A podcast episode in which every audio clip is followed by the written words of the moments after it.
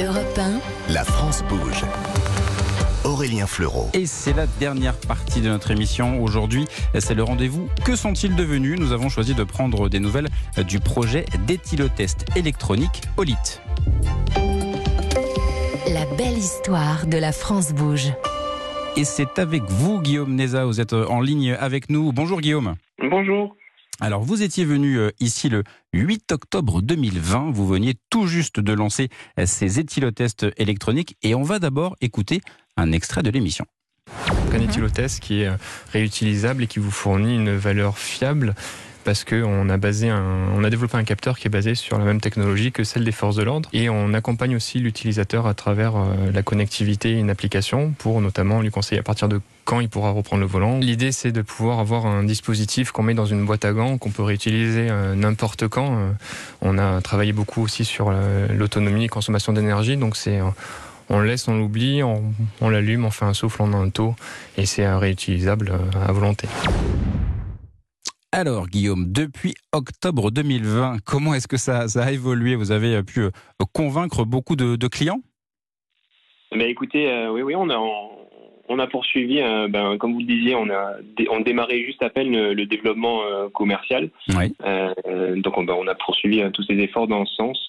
On a fait quoi? D'abord, principalement en France, avec bah, toujours une croissance depuis, depuis, depuis cette interview, avec de plus en plus de clients, notamment avec des bonnes entreprises comme des, euh, euh, des bonnes nouvelles euh, comme des grandes entreprises qui sont principalement dans des secteurs de métiers à risque. Donc, le, le produit Osigo a toujours été un produit fiable et qui a toujours séduit en fait le, le B2B. Donc c'est Osigo, hein, c'est ça? Osigo, l'éthylotest électronique. Ouais. Osigo, ouais, éthylotest électronique euh, réutilisable, fabriqué en France, euh, qui permet de connaître ben, son, sa concentration d'alcool dans, dans l'air respiré instantanément et qui va conseiller ben, les utilisateurs pour savoir euh, euh, notamment quand est-ce qu'ils peuvent euh, reprendre la route. Et est-ce que le, le dispositif a évolué? Et puis aussi, vous l'avez, vous l'avez décliné, hein, je crois, depuis. Alors, on- l'évolution, ça a été, ça a été assez mineur. On a fait, euh, on a, on a beaucoup travaillé surtout sur la, la partie industrialisation, fiabilité de la production, parce qu'on Oui. produit en France. Euh, et puis derrière, oui, ben en fait, on, on a, on s'est ouvert à d'autres opportunités. On a diversifié euh, euh, notre mesure dans l'air expiré avec de nouveaux produits, parce que en fait, on a développé euh, notre propre capteur et cette miniaturisation de capteur a montré son intérêt pour d'autres applications que la détection d'alcool dans l'air expiré. Euh, le, le capteur que l'on a développé, en fait, il a la particularité de pouvoir mesurer d'autres gaz qu'on peut avoir, tels que le, CO, enfin, le dioxyde de carbone, euh, l'acétone, le méthane, enfin, et bien d'autres dans, dans, dans ce spectre infrarouge. Ouais. Et donc, du coup, on a profité pour concevoir de, de nouveaux capteurs, de nouveaux produits pour euh, des besoins clients bien précis. Donc euh, voilà, aujourd'hui, en plus d'analyser l'air expiré, on s'intègre dans des, des solutions de mesure de composés gazeux, mais pour des process industriels ou pour des euh, environnements complexes. Et pour en revenir à, à Osigo, euh, bah, c'est assez concret hein, en ce moment, cette période de fête. Où est-ce qu'on peut le, trouver? Alors, euh, premièrement sur notre site web, et puis après sur, euh, sur certaines marketplaces un peu bien connues. Euh, donc disponible encore, il y, a, il y a encore du stock là pour, pour la fin d'année avant le. Ça, euh, Eh ben, pour l'instant, parfait. voilà. Merci à vous, Guillaume Neza, d'être revenu et on a bien vu le- l'évolution euh, quand c'était vraiment les, les tout débuts, euh, il y a un petit peu plus de, de, de deux ans, votre, votre premier passage. Merci euh, à vous d'être intervenu quelques minutes dans La France Bouge et, et à bientôt. Merci, Guillaume. Merci encore, merci à vous. Je me tourne à nouveau vers vous, Charline Drapier. Forcément, on l'a pas dit, même si c'est une évidence, avec modération. Le champagne de Drapier, c'est forcément avec modération, même si ça peut être tout au long du, repas. Euh, ça fait aussi partie de forcément des, euh, messages euh, que l'on que l'on fait passer. Oui, ça fait aussi partie d'une consommation responsable que le fait de, déguster tout en appréciant un bon repas. Et je trouve ça assez, euh, assez judicieux, cette entreprise Olit, qui aussi permet de, je crois, qui planifie aussi euh, le- la, la prise d'une nouvelle mesure. C'est-à-dire, on se dit, bah, pourquoi pas, je vais rester pour le café finalement une heure de plus, et puis quand ça sera plus sûr, je reprends la route. C'est ça, effectivement, c'est très, euh, c'est très concret, euh, effectivement, encore plus maintenant en, en cette, en cette période de, de fête. Clément Gaveau, vous êtes évidemment toujours, toujours avec nous là. Flacon, c'est un peu cette logique là aussi, même si on est sur la découverte, la dégustation. Voilà, on n'est pas obligé de finir la bouteille entre guillemets. Ça fait partie aussi un peu de cette logique. Exactement. Oui, c'est tout l'intérêt d'avoir justement ce format-là du, flacon. 100 millilitres, voilà, c'est une bonne quantité de dégustation, mais c'est pas non plus trop. Donc là, la modération, elle est imposée. Oui, effectivement.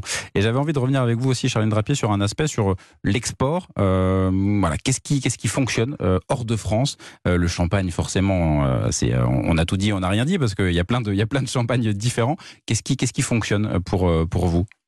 Alors l'export c'est important pour la Champagne parce que c'est c'est c'est le vin euh, qui est euh, le plus euh, internationalisé, puisque la Champagne a une image forte de Tokyo à Londres, en passant par San Paolo. Donc, c'est cette image qu'a la France à travers le monde, elle est, elle est aussi véhiculée par, par la bouteille de champagne. Nous, dans notre cas, ça représente 110 pays quand même. Donc, on exporte dans 110 pays avec, avec des goûts qui peuvent être différents, mais étonnamment, on retrouve un peu les mêmes, les mêmes schémas, par exemple, dans, dans, dans dans, les grandes villes, euh, que ça soit à Tokyo, euh, à New York ou à Londres, un goût un peu plus prononcé pour des champagnes plus secs, euh, parfois aussi plus audacieux, avec des goûts qui peuvent être légèrement amers ou vraiment très secs, et, les, et, sur des marchés matures, donc où la connaissance du champagne propose une offre très large. Dans, c'est ce qu'on va retrouver. Le euh, champagne rosé, c'est euh, petit ou ça, ça, se développe vraiment? Il y, a des, il, y a, il y a des effets de mode un peu, je sais pas. Ah, c'est assez important quand même. Hein. Je crois que c'est euh, que c'est 8% de, de, la Champagne.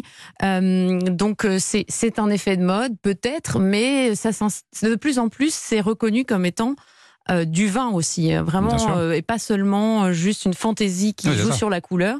Et on s'intéresse aux méthodes de vinification qui sont différentes pour différents rosés. Et ça, le, champagne rosé est, en, est en, croissance, en croissance continue. Et sur cet aspect export, j'avais envie de vous reposer une question également, Loïc Tanguy, pour la, plateforme Les, Grappes. Qu'est-ce qui fonctionne? C'est quoi la, French touch du, du vin? On pense forcément Bordeaux, Bourgogne, Champagne, évidemment. Est-ce qu'on arrive aussi euh, à faire passer, euh, au-delà des frontières, euh, des, cépages un petit peu moins, un petit peu moins connus, des, régions un petit peu moins connues? Alors clairement, il y a une vraie demande aujourd'hui sur le, rosé. depuis quelques années, il y a là le vin rosé, le classique, voilà. Tout à fait, pas, le champagne. Côte, non, non, alors oui, tout à fait. Côte de Provence rosé, il y a quand même une demande qui est, qui est, extrêmement forte. Et puis à l'export, les acheteurs et les clients sont en recherche de choses peut-être plus segmentés que chez nous. Ils vont chercher des vins euh, Sauvignon, des appellations connues, euh, Chablis, Pouilly, voilà. Donc euh, c'est sûr que euh, à l'export, soit certaines typologies de vins, donc rosés, soit effectivement sur des cépages bien ciblés, quoi. Ouais, effectivement, ça, reste, facile à faire passer aussi quelque chose de, vraiment très nouveau, c'est dire bah c'est français, je vais quand même m'y intéresser, ou est-ce que malgré tout, bon les, bases sont plus rassurantes? D'aller vraiment sur la, la, découverte, se dire allez, je fais confiance, je, je tente. Alors nous, typiquement, c'est le parallèle intéressant, c'est que bah, pour des ventes à l'export, on envoie également des échantillons et on travaille avec euh, des personnes qui sont en mesure aujourd'hui de mettre nos vins dans des échantillons qui ressemblent à ceux de flacons pour effectivement euh, pouvoir faire goûter les vins même à, même à distance à nos acheteurs internationaux. Effectivement. Un dernier mot avec vous, euh, Charline Drapier. ce, ce moment-là des, des fêtes de fin d'année, on va dire décembre pour faire un peu large, ça représente quoi pour une, pour une maison comme vous? C'est vraiment le gros pic d'activité forcément et comment vous le, vous le quantifiez? Oui, alors c'est euh, 40% de notre chiffre d'affaires qui est concentré en trois mois. Donc euh, oui. oui. Ça, commence, euh, oui, c'est ça. Octobre, novembre, décembre, c'est vraiment Exactement. La, période qui se... La période euh, du champagne. Même si de plus en plus elle est étalée à, à travers différents moments euh, de consommation. Ça fait un petit peu partie des, des évolutions qu'on a euh, évoquées avec vous. Eh bien, merci à tous les trois. C'est déjà la fin de votre émission. Bah, comme d'habitude, des parcours de vie d'entrepreneurs, des idées, de l'audace, bref, tous les ingrédients pour se lancer dans cette aventure de l'entrepreneuriat. Et bien, ça va continuer demain. Je serai ravi de vous retrouver à nouveau entre 13h et 14h. Dans un instant, le flash suivi de Christophe Ondelat.